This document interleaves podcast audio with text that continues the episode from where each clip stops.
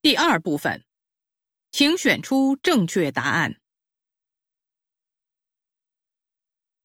祝贺您成为南山医科大学附属医院精神科客座教授，这是您相隔十年后第二次担任这个职务。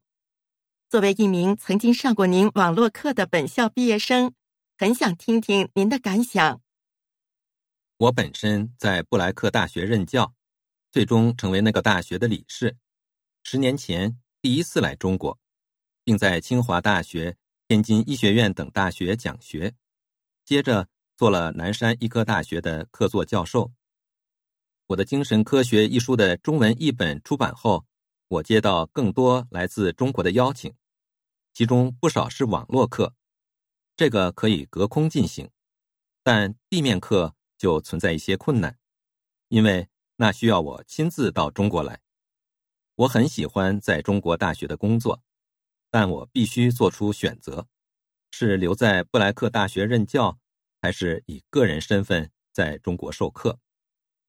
我有些舍不得离开布莱克大学的朋友和同事，但最终还是决定接受个人邀请来南山任教。毕竟网络课和地面课还是有区别的。另外，来到中国以后，我可以访问很多城市，给那儿的学生们就精神分析诊断。精神病理和技术开讲座，这样的经历会很棒。我回想起了您第一次面向中国学生进行网络教学的情景，在当时那还是新生事物呢。作为法国大学的一名理事，您的工作极其繁忙。那么，您是出于什么考虑接受邀请给中国学生上网络课的呢？原因很多，首先。中国的大学生通常都比较聪明，也很有热情。其次，他们对所有精神分析理论都怀有浓厚的兴趣。第三，中国的精神分析刚刚起步，我希望能对它的进步做一点贡献。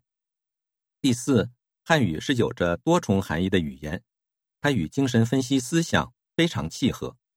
我自己就学了三十年的汉语，我很喜欢你们的语言。另外，我本身对计算机一直很感兴趣，所以通过互联网来教学的方式吸引了我。没错，当时您的电脑网速很快，隔得那么远，可是图像与声音都十分清晰稳定。您结合生动的临床案例材料，给中国学生讲授精神分析理论和临床技术，您的学生都说您对他们的帮助很大。你的话让我很开心。我的理念就是使用真实的临床资料，向学生示范精神分析理论和方法。当然，所有临床案例都是经过了处理的，所有的个人信息都得到了保护。关于互联网教学，现在我的电脑已经升级到一千兆的速度，这在十年前是无法想象的。现在我反过来用它给布莱克大学的学生们上课。您真是一位孜孜不倦的学者，愿您在中国的生活开心愉快。谢谢你，对于这一点我丝毫不怀疑。六，男的是第几次来南山医科大学？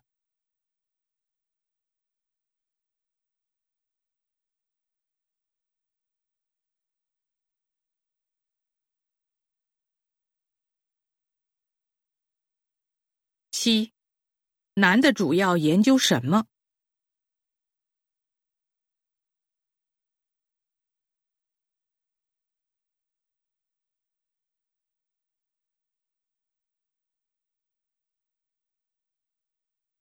八，男的想教中国学生的理由是几个？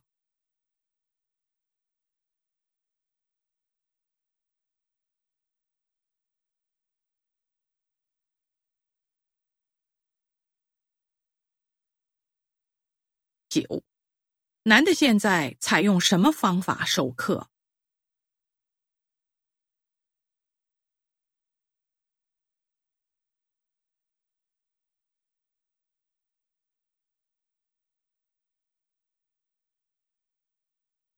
十，关于男的，下列哪项正确？